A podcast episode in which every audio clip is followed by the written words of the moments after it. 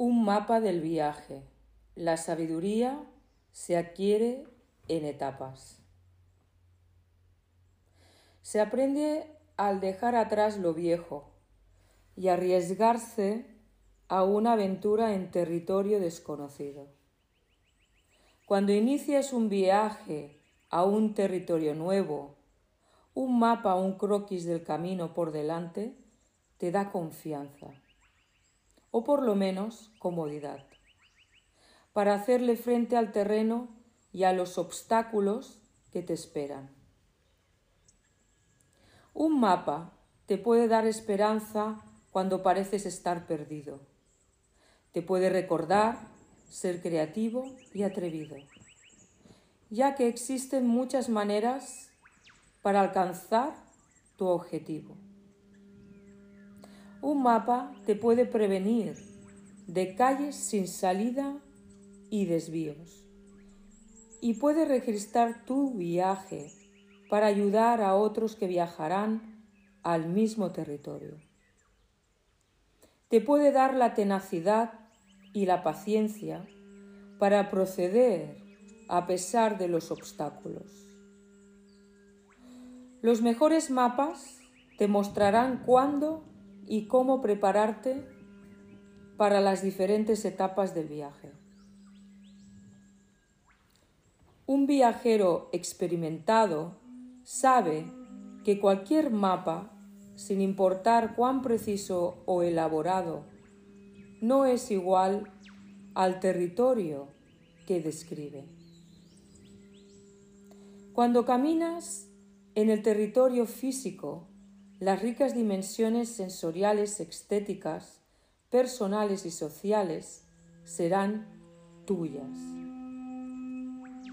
Ningún mapa incluye todas las formas que la experiencia te cambiará, enriquecerá y te hará madurar. Un mapa es sólo la superficie, sólo la experiencia en sí y el desafío de cruzar el territorio físico te lleva más allá de la superficie y abre la puerta a la transformación y a la creatividad. Solo cuando tú escalas colinas altas, vadeas corrientes profundas y te deslizas a través del bosque llenos de sombras, entonces incrementas tu fuerza, construyes tu confianza, transformas tu capacidad de visión y solidificas sentimientos de integridad y aprecio propio. Nada de esto te lo puede dar el mapa. Nada de esto será exactamente igual para cada explorador que camine el territorio registrado en el mismo mapa. Aún así, los mapas son esenciales para abrir la puerta al conocimiento más profundo que viene con la experiencia y la sabiduría. El mapa más importante es aquel que codifica el territorio del ser y las etapas de la maestría del ser.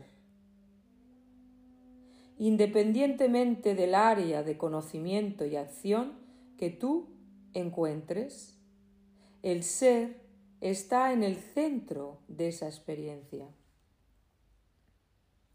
Debes tener las habilidades para guiar tu mente a través de las etapas de aprendizaje y maestría. El mapa de las etapas de sabiduría es una meta mapa acerca de cómo funciona la mente en cualquier situación. Un mapa de las etapas de sabiduría te guía a través de los niveles de mapeo que la mente utiliza en cada etapa de aprendizaje. Muchas grandes personas se volvieron maestros de una disciplina y del ser. De sus esfuerzos dejaron atrás registros y algunas veces instrucciones explícitas acerca del camino de sabiduría y de la naturaleza de la maestría. Puesto que el mapa que queremos es un mapa para la adquisición de pericia, puede recolectarse de cualquier área de conocimiento. En el mundo espiritual, aquellos sabios y santos que recorrieron exitosamente el camino dejaron muchos mapas, regalos, sutras, escrituras, técnicas e inspiraciones para ayudarnos a completar el viaje y evitar sus peligros. Uno de esos mapas es el conocimiento de que el crecimiento espiritual y todo crecimiento interno ocurre en etapas. La experiencia no se vuelve conocimiento, ni el conocimiento se vuelve sabiduría en un paso, un instante o un momento. No es todo o nada, blanco o negro. Es un esfuerzo acumulativo. Cuando atravesamos las etapas de la maestría, no podemos saltarnos ninguna de ellas, aunque al final veamos una realidad nueva e inclusiva en el ser y en el área de conocimiento que hemos dominado. Existen cinco etapas, las cuales son fases universales de aprendizaje y crecimiento en la emoción, acción y cognición humana.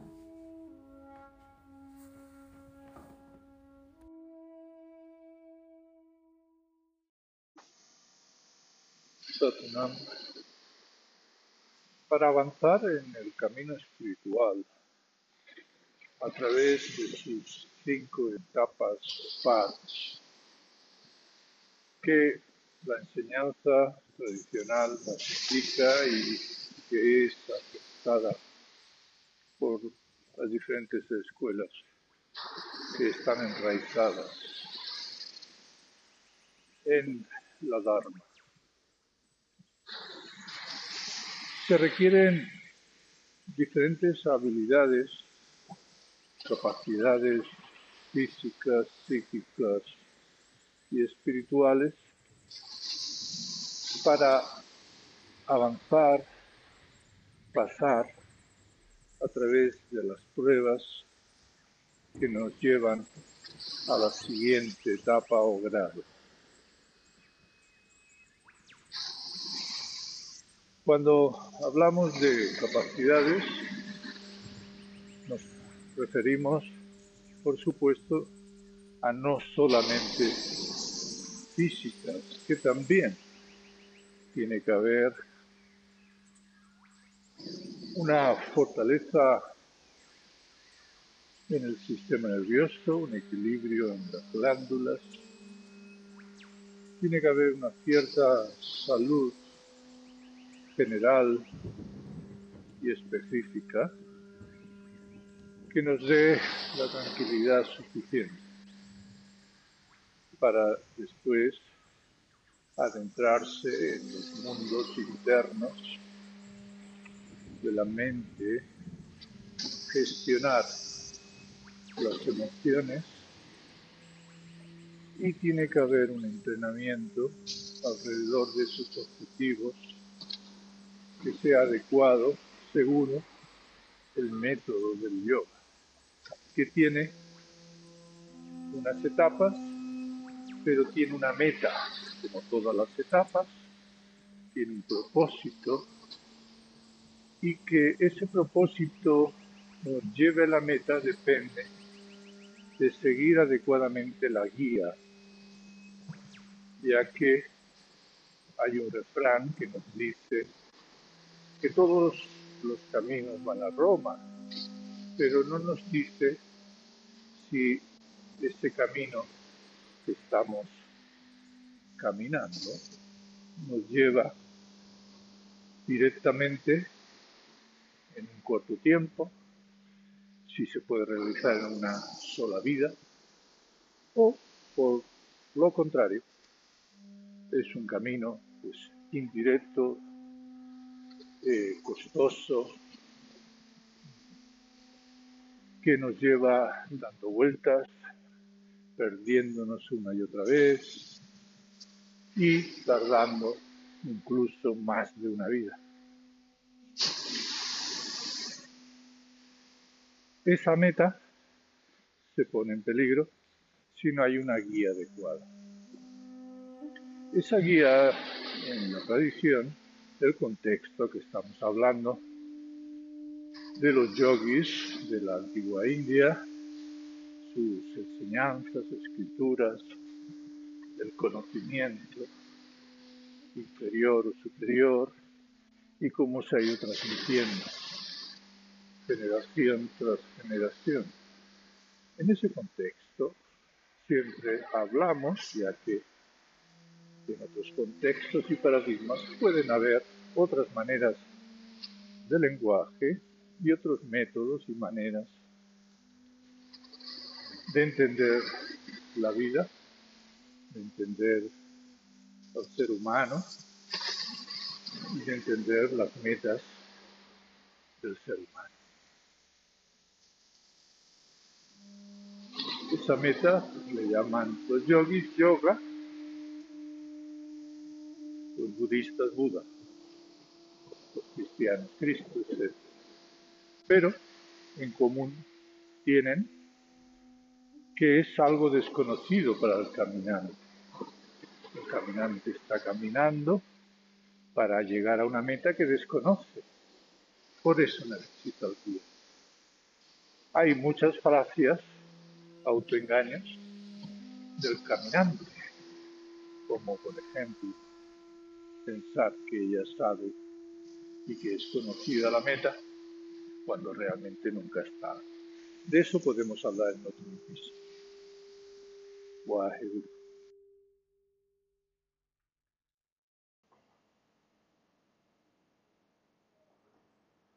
Satnam. Ha habido preguntas de estudiantes en la Academia Golden Temple una de las preguntas es con respecto al tercero de cinco paths o etapas de desarrollo espiritual. El tercero se llama Shaktipat. El primero es Sarampat, segundo Karampat, Shaktipat, después Satpat, Shaheshpat. Shaktipat sería después de haber pasado por los grados, al igual que en la escuela, en las universidades hay grados, de el Sarampat, donde uno empieza a ser presentado y se le presenta como estudiante de, de la enseñanza, en este caso del Kundalini Yoga. En esa enseñanza, en el primer pato, etapa, tiene que ser instrucciones claras, concisas, prácticas, eh, una disciplina eh, que sea concreta, donde entonces el estudiante eh, practica todo lo que puede y, más y va empezando a familiarizarse con esos ejercicios, a familiarizarse con los efectos de los ejercicios y ahí en ese pat, como en cada pat, hay un tipo de instructor, de maestro de guru. Como he dicho, en, este, en esta etapa es el guru que da instrucciones claras y concretas sin excepciones. En el segundo pat es el parampat donde ya se lleva un tiempo, un tiempo, un año, dos años, tres años, practicando y ya se identifica las experiencias al respecto de esa práctica y empiezan a haber excepciones a la regla.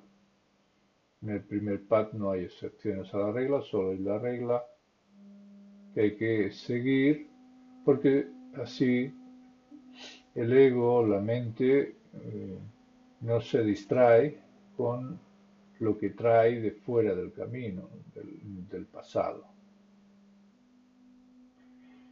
En este segundo pad, en el Karam pad, es donde ya se empieza a hacer karma yoga y se empieza a entender que esas experiencias son posibles, que vienen de las prácticas y donde las experiencias priman el espíritu de la, de la regla se empieza a, entender y el guru puede dar excepciones, sería la guía, la instrucción, empieza a ser más personal, depende de cada uno. Y ahí es donde se avanza se avanza entendiendo que eh, hay una acción eh, dedicada al mundo interior, espiritual, y luego hay acciones dedicadas al mundo material, que es de lo que estábamos familiarizados antes de entrar en el camino, lo que llamamos oficios, trabajos, y este camino pues es paralelo al que habíamos eh, iniciado anterior en, en tiempos pasados eh, que han construido pues esa personalidad, el ego, esa manera de presentarnos en sociedad. Este es un camino hacia la verdad que, que entendida en el la espiritualidad pues es el camino a Dios, el camino al Dharma. Dharma es el camino hacia la verdad, la verdad sería el alma, que es el Dios en tu interior.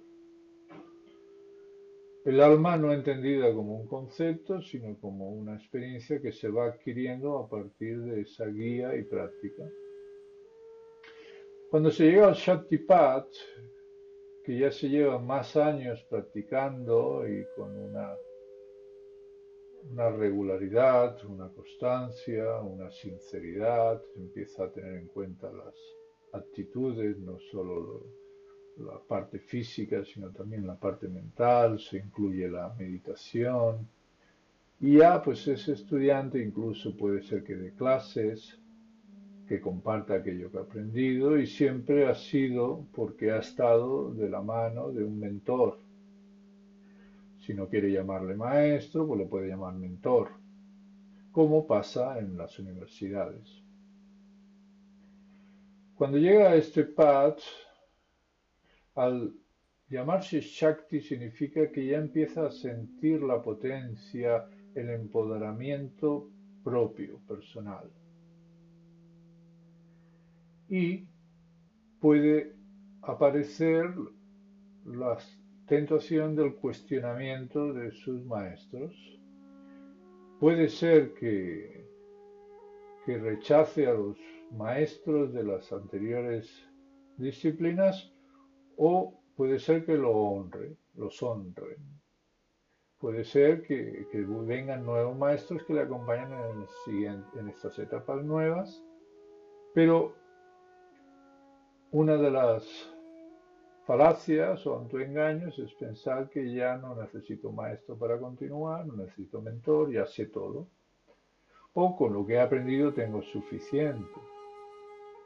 O mm, era más sencillo con los maestros anteriores y me vuelvo atrás a continuar con una práctica más sencilla que no requiera tanto esfuerzo, tanto compromiso y entonces olvidando que lo que se trata es de acabar la carrera, no, no, vas a dejar la carrera en el segundo o tercer curso. Pero existen esos peligros. Por eso hay personas que deciden pues volver hacia atrás o otras eh, dejar esto de practicar, de estudiar, de seguir asistiendo a las clases, a los cursos de los mentores o siguiendo el vínculo. O sea, puedo dejar el camino o puedo eh, ir hacia atrás eh, volviendo aprendiz o incluso puedo estancarme pensando que yo ya soy el maestro, ya no necesito mentores y con dar clases, eh, las cuatro clases que dé y los cuatro duros que gane, ya es suficiente, porque así no me veo confrontado por nadie. Pero en cualquiera de los casos, o me estanco, o vuelvo atrás, o salgo de la carrera, del curso. En la otra vía, la cuarta, sería la de saltar al vacío que significa vaciarme de esas opiniones propias, de, mi propia manera de ver las cosas, para confiar en que el mentor me ayudará a seguir adelante una vez salte. Y se llama salto porque no es tanto ya caminar, o avanzar de una forma gradual, porque ya tienes que dejar la identidad vieja que ha estado tomando las decisiones hasta ahora de qué hacer o no hacer, para darle a una identidad intuitiva, más clara, a una mente abierta, sin prejuicios, y que confía en la guía de la conciencia a través de la intuición y dejar ese mecanismo de control de que sé que va a pasar porque es un paso a lo desconocido. Y esa prueba y esa superación de la prueba se requiere en el camino espiritual para llegar a culminar las cumbres del yoga y ser un yogi. Si no, pues nos quedamos en las etapas de desarrollo, en proceso, en construcción, o retrocedemos o dejamos el camino porque no podemos dejar el ego. Con el ego no se puede continuar. Satnam.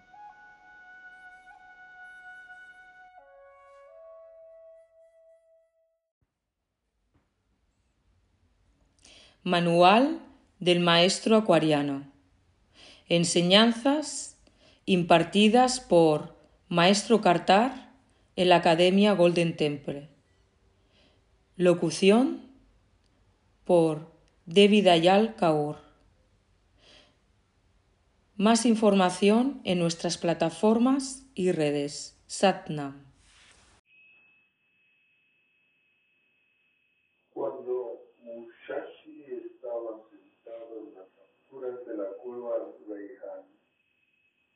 Escribiendo el libro de los cinco años. Existían muchas escuelas de esgrima que rivalizaban entre sí. Y cada una de ellas pretendía ser superior a las demás en virtud de alguna manera misteriosa de empuñar la espada con alguna postura secreta. En Kyushu eran populares el Shinkage el Teisha Ya vimos que el propio Hosokawa Tadatoshi había estudiado primero de estos estilos y que estaba muy contento con él. Y solo lo, lo abandonó cuando Musashi venció a su propia pareja nombrado por Yahoo. En Hibu Kumamoto, ciudad fuerte bastante grande de importancia estratégica, había un gran número de maestros y de diversos estilos que habían montado sus respectivos pendientes y procuraban atraerse a los alumnos con técnicas vistosas y con promesas de las tradiciones secretas más En el capítulo del viento de su libro, Musashi pone al descubierto las carencias y las falsedades de estas otras escuelas, con la misma idea de fondo que se expresa en el antiguo texto clásico chino del arte de la guerra, el Sun Chu. Si conoces al enemigo y si te conoces a ti mismo, no correrás peligro ni en cien batallas, dijo Sun pero el peligro al que alude aquí Musashi tenía más que ver con el daño que podría hacerse a sí mismo el escribidor si creía que las energías de las otras escuelas eran el camino. Musashi expone al principio, como verdad, la intención del capítulo las demás escuelas conciben la estima como una de las artes del espectáculo, como manera de ganarse la vida, como adorno pintoresco o como manera de hacer que broten las flores. Pero ¿puede ser este el verdadero camino si se ha convertido en un artículo de venta? Se trata a continuación un punto crucial. Además, las otras escuelas de artes marciales del mundo no prestan atención detallada más que a la esgrima. Enseñan maneras de manejar la espada, posturas corporales o posturas de mano. Se puede entender el modo de vencer a partir de estas cosas Ninguna de ellas es el camino infalible. Así, al poner al descubierto los defectos de los otros estilos, Mushashi criticaba la hipocresía, el modo de pensar que limitaba las artes marciales a la técnica de la espada y, lo que es más importante, el apego profundo a las formas y a las armas que podían llegar a coartar la libertad de movimientos y mental del estudiante. Otras escuelas enseñaban a modo de verdaderas, de verdades absolutas, una determinada longitud de la espada, una postura especial o una manera secreta de mirar al, adversario. Mushashi señaló los defectos de estas técnicas mismas y del empeño en utilizar una técnica o un arma determinada sin tener en cuenta las circunstancias. que más importaba Musashi era los datos. Y en este capítulo demuestra el poco valor práctico de algunos de los planteamientos más esotéricos de las artes marciales.